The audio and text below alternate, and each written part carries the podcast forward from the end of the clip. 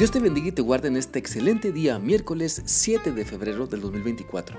Qué gusto es poder saludarte y te animo para que dejemos que la palabra de Dios nos siga convenciendo sobre nuestra necesidad de vivir lo que estamos aprendiendo, porque no se trata de acumular conocimiento, sino de aplicar lo que Dios nos está enseñando en el tiempo y en la forma correcta.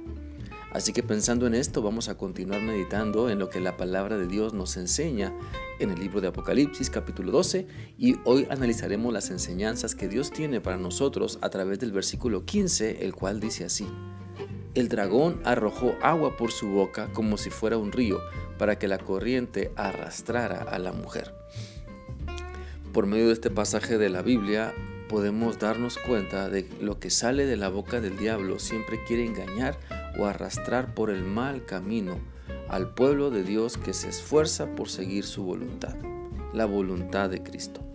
Nuestro Señor Jesucristo como cabeza de la iglesia siempre nos va guiando, sus enseñanzas nos van dirigiendo, pero el enemigo nos lanza un río de palabras engañosas para que el pueblo de Dios se desvíe de su propósito y de su misión y lo hace a través de los medios de comunicación, a través de las redes sociales, a través de los de las nuevas filosofías, a través de las nuevas leyes que se están aprobando, que van en contra de lo natural, de lo que Dios ha creado como bueno y da instrucciones el Señor en su palabra sobre todo ello para que seamos dichosos y plenos cuando lo vivimos. Sin embargo, es triste ver cómo, es triste ver cómo cada vez más personas caen en las mentiras del enemigo y por eso yo quiero animarte para que identifiquemos la verdad en la palabra de Dios, la creamos, para que cuando venga el engañador no caigamos seducidos por sus palabras y, podamos rechazar las tentaciones que nos lanza. Debemos entender que las, mentiras, las mentiras son mentiras aquí y en cualquier parte del universo. La verdad que Dios nos dice nos bendice en todo tiempo. Nos fortalece cuando la creemos, nos vivifica cuando la ponemos en práctica, porque cuando obedecemos a Dios y ayudamos a otras personas, vemos su poder, vemos el poder de Dios actuando. Cuando resistimos el hablar mal de alguien más, entonces vemos que no necesitamos caer en chismes para divertirnos o para sentirnos aceptados o para pasar un buen rato.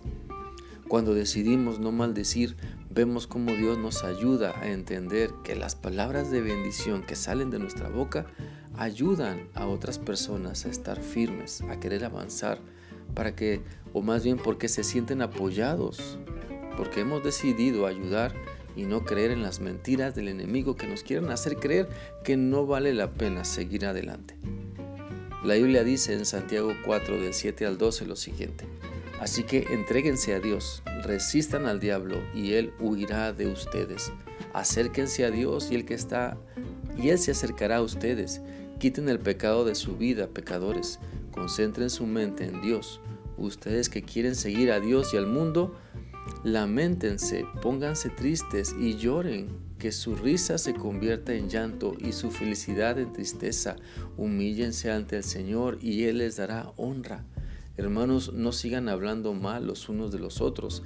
El que habla en contra de su hermano o quien juzga a su hermano está hablando en contra de la ley y está juzgando a la ley. Si tú juzgas a la ley, no estás siguiendo lo que ella te dice y te conviertes en juez.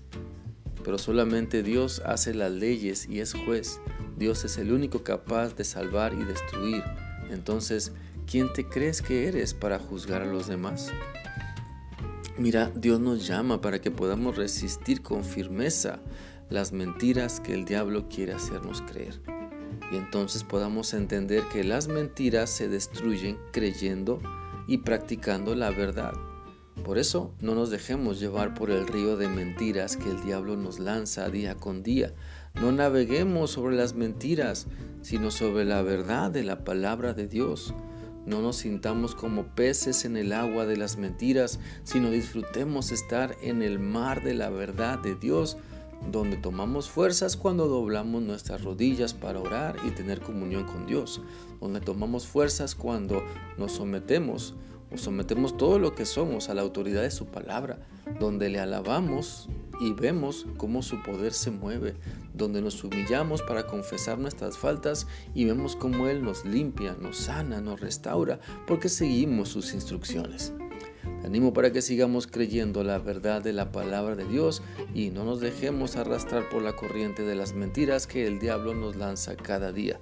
Recordemos que es conociendo la verdad y practicándola como seremos verdaderamente discípulos libres de Cristo para hacer siempre su bendita y completa voluntad. Espero que esta reflexión sea útil para ti y que sigas aprendiendo a depender únicamente de la verdad de Dios. No caigas en las mentiras que el enemigo te lanza y que solo pretenden ahogarte en la confusión para que dejes de creer, amar y servir a Cristo. Mi deseo es que sigas teniendo un bendecido día, que Dios guarde tu mente siempre y hasta mañana.